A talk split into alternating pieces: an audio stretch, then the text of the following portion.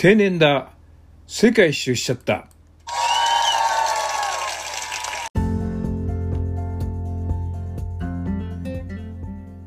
こんばんは。第18話定年だ。世界一周しちゃったです。前回までは世界一周の前半をお送りしました。今回から後半です。なんで前半と後半に分かれてるかと言いますと世界一周するときに妻から姪っ子の結婚式には何があっても途中帰国して、えー、出席してねと。それが条件だということで出発が許されたので前半エベレストに行ってアフリカでトラックの旅をして中東を回ってパリからたまったマイレージで日本に一時帰国しました。そして結婚式に無事に出ました。約束を守りました。世界一美しい日本のご飯美味しい日本のご飯安全な日本への里心がついてきますがそれもかなぐり捨てて10月いよいよ後半に出発いたしました。前半はパリで終わったので同じヨーロッパから出発しようということで今度はロンドンへ行きました。正確にはパリから東京へ行ってロンドンに行ったということですね。そしてここから世界一周を再開します。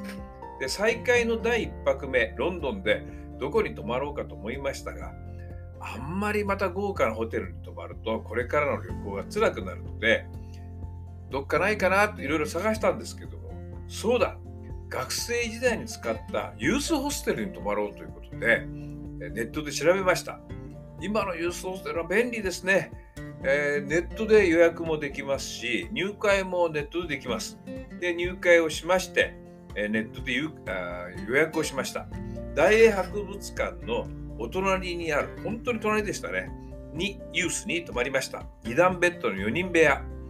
えー、私が日本人1人であとは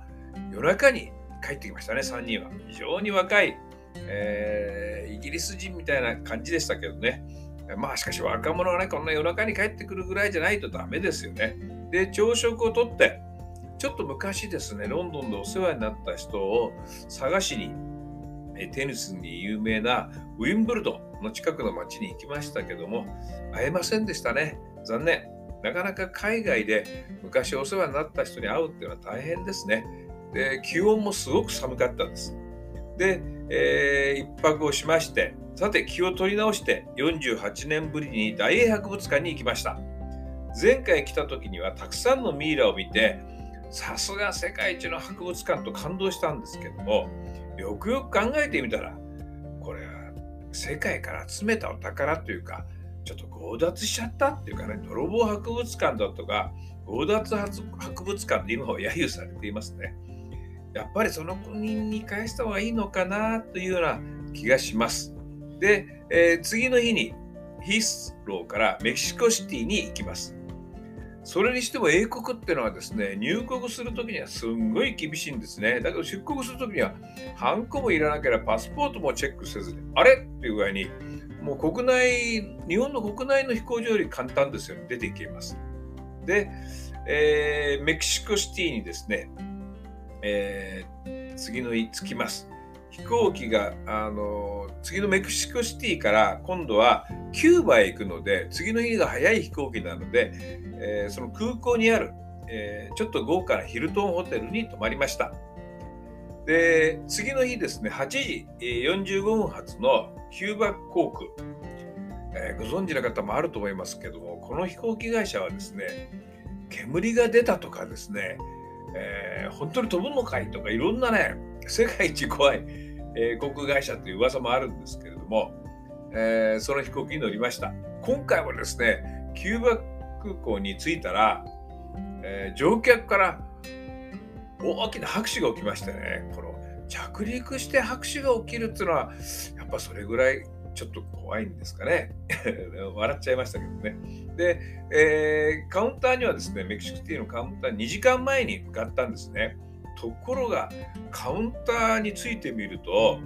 もう本当に荷物をいっぱい持った人がですね100メートルぐらいの行列なんですね。でこれじゃあ2時間もですね、えー、待っててもチェックインできないんじゃないかと。でなんでこんな荷物持ってるかというとえー、キューバから出稼ぎに来た人が帰るときに、えーまあ、メキシコなりアメリカなりどっかでですね、たくさんの、まあ、あのキューバ自体が物質不足ですからね、たくさん、もういっぱい荷物を持って、もう行商のおばさんみたいにですね、もう山盛りに持っていくんですね。で、これをチェックするもんですから、とてもじゃないけど列が進まないんです。あいやー、これ飛行機乗れないよと悩んだんですね。そしたらジャンバーを着たんですね。お姉さんがトコトコトコっと来てですね、こっちへ来いって言うんですね。で、大体外国の飛行場で、ちょっとこっちへ来いっつって、あの救世主のように見えますとね、大体がチップ取られたり、騙されたりするんですね。で、まあ、この際しょうがないなと、もうこんなに混んでるし、乗れ飛行機乗れないと困っちゃうから。で、ついていくとですね、そのお姉さん、パッパーっとですねロあのロープを外してですね、カウンターに案内してくれた。チェックインさせてくれました。本当にちょっと疑って申し訳なかったなと思いましたね。で、30分遅れで、出発をいたしました。座席はですね、もうもちろん棚は満員。それから、床下も全部荷物です。もう足も置き場もないぐらいにですね、なってこれはあの逆に言うと貨物飛行機にですね人間が乗ってるような気がします。で着陸大きな拍手来ましたね。で、えー、キューバについてですね手も手荷物を受け取ってまあこれがですねいつもの5倍ぐらい時間かかる1時間もうちょっとかかりましたかね。そりゃそうですねあんなにたくさんの荷物を抱えてるんですからね。で、えー、キューバに着いたらあの宿の人がですね、前もって予約した宿の人が、並んでるタクシーに宿の住所を見せればね、連れてってくれるって言うんですね。まあ大体外国ではそんなこと、まあフランスの場合はありますけどね、ほとんどないですよね。だけど本当に、えー、連れてってくれました。宿の人まで連れてってくれました。で、ここはですね、あの宿はどうやって予約するかというと、これもですね、なかなか大変な、高級なホテルを予約取れるんですけどね、私はホテルはとっても高いので、カサというですね、政府公認の民宿があるんですね。そこへ泊まることにしました。一般的な予約サイトにはありません。えー、直接メールするか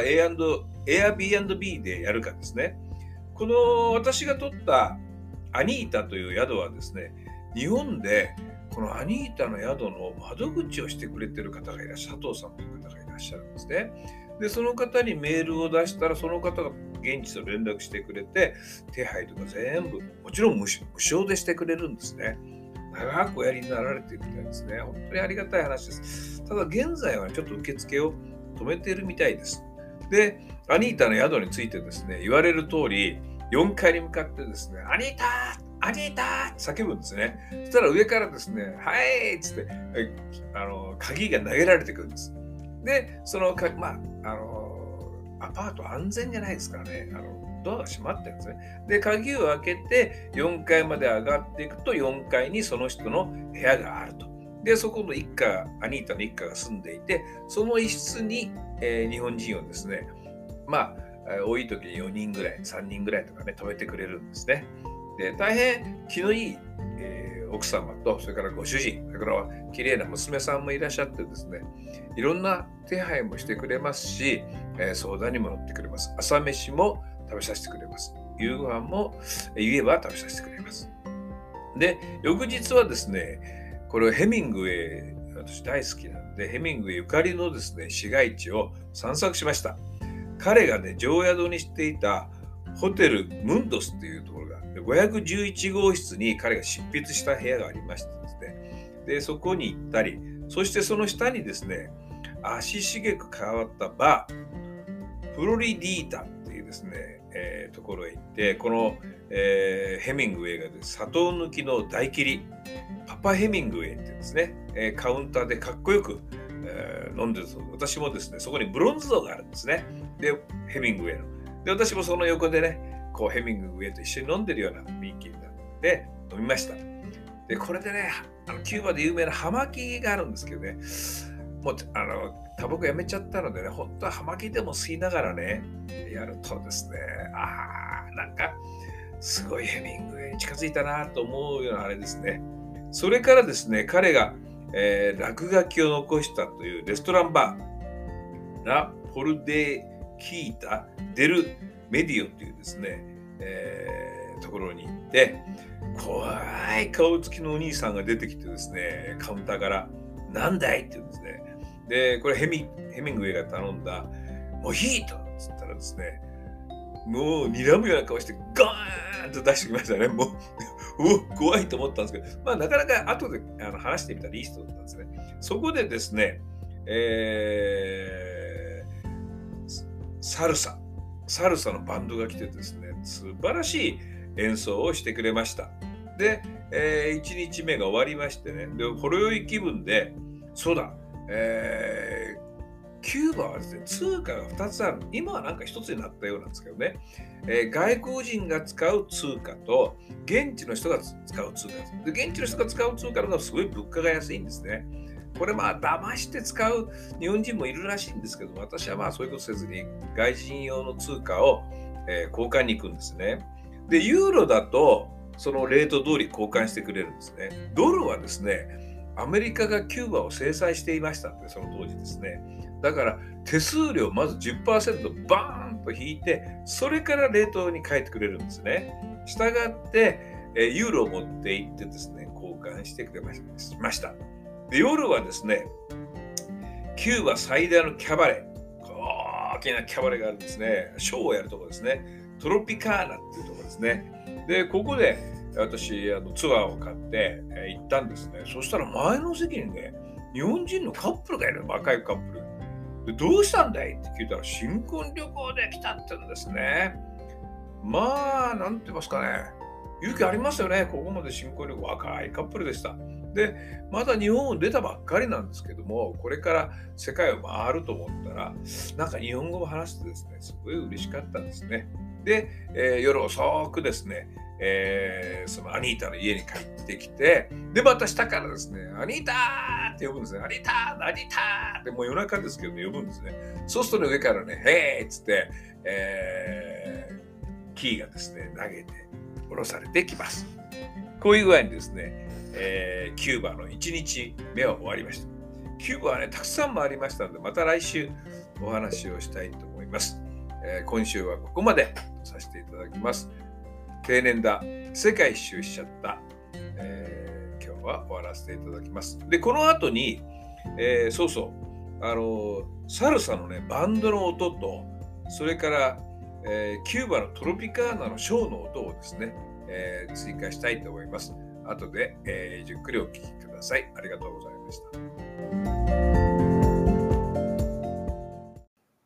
まずはですね、サルサのバンドの音を聞いていただきて。声も入ります。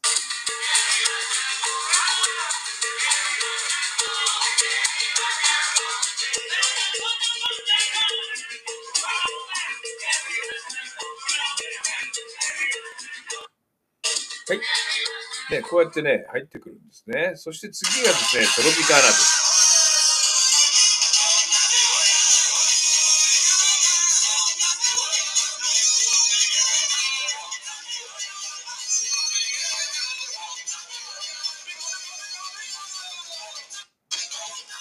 まあ、どちらにしてもね、陽気でしたね。なんか、あの、行って、ああ、すごいな、キューバまで来たな、と思いましたね。それではまた来週。ありがとうございました。